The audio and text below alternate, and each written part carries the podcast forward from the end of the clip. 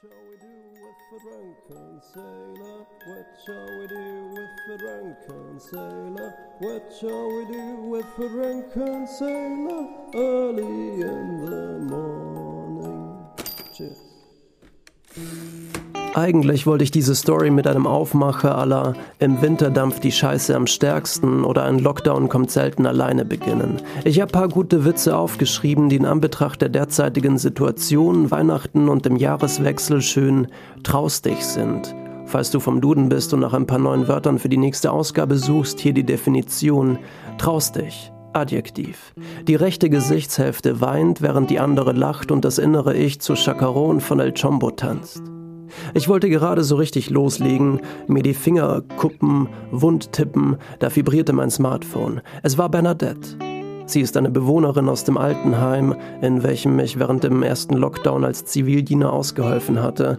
Wegen Corona wurden die einzelnen Stockwerke in Bereiche unterteilt. Nennt es Schicksal oder Zufall, aber ich landete in jenem Bereich, in welchem der größte Bücherwurm ever lebt. Bernadette. Stellt euch hier liebliche Engelsmusik vor. Da die alten Regale in ihrem Zimmer den schweren Geschichten keinen Platz mehr bieten können, liegen die Bücher überall verteilt im Raum. Sogar in den Schubladen zwischen den Socken findet man alte Romane von Stephen King, ihrem Lieblingsautor. Sie ist klug, überlegt, hat diese kurzen Pausen vor dem Sprechen, in welchen sie ihre Sätze zusammenstellt. Diese sollten stets ein Spiegel ihrer Gedanken sein. Lasst ihr Zeit beim Denken, eine ihrer vielen Weisheiten. Ich hatte ihr versprochen, dass wir in Kontakt bleiben werden und sie eine der ersten sein wird, die mein neues Buch zu Gesicht bekommt. Eigentlich hatte ich mir fest vorgenommen, noch vor Weihnachten bei ihr anzurufen, doch nun kam sie mir zuvor. Den folgenden Teil möchte ich kurz halten. Ihr sollt nur erfahren, wie es dazu kam, dass diese Geschichte, dieser Blog-Eintrag oder was auch immer das hier ist, doch einen anderen Verlauf nahm als zuvor geplant. Bernadette ist gefangen. Aus dem Zimmer darf sie nur noch raus, um auf der Terrasse eine zu rauchen. Im Stockwerk gibt es mehrere Infizierte. Ein Teil vom Pflegepersonal ist in Quarantäne und vier Menschen sind an Corona gestorben. Ja, ich weiß, es ist ein Altenheim. In den drei Monaten hatte ich Menschen beim Sterben begleitet, aber diese vier waren noch nicht bereit. Vor ein paar Wochen hatte ich noch mit ihnen Karten gespielt. Bernadettes Stimme zitterte. Melon, sie sind erstickt. Realität. Nach dem Telefonat hatte ich mir in Gedanken noch einmal ihre Stimmen aufgerufen und ihnen ein letztes Ruht in Frieden und bis bald gewünscht. Mein Mut hat sich nun dementsprechend geändert und der liebliche Rotwein einen bitteren Abgang, genauso wie die Feiertage. Ich bin so viel Christ, wie Nordkorea eine Demokratie ist, aber diese Zeit hat für mich normalerweise etwas Magisches.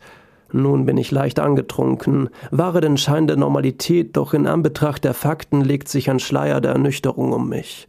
Durch das Radio dröhnt währenddessen fröhliche Weihnachtsmusik. Surreal. Ich lege mich hin, starre an die Decke und lass mir Zeit beim Denken. Was als nächstes passiert? Keine Ahnung. Wie die Zukunft wird? Gut. Ob ich ein naiver Optimist bin? Ja. Viel mehr besitze ich gerade nicht.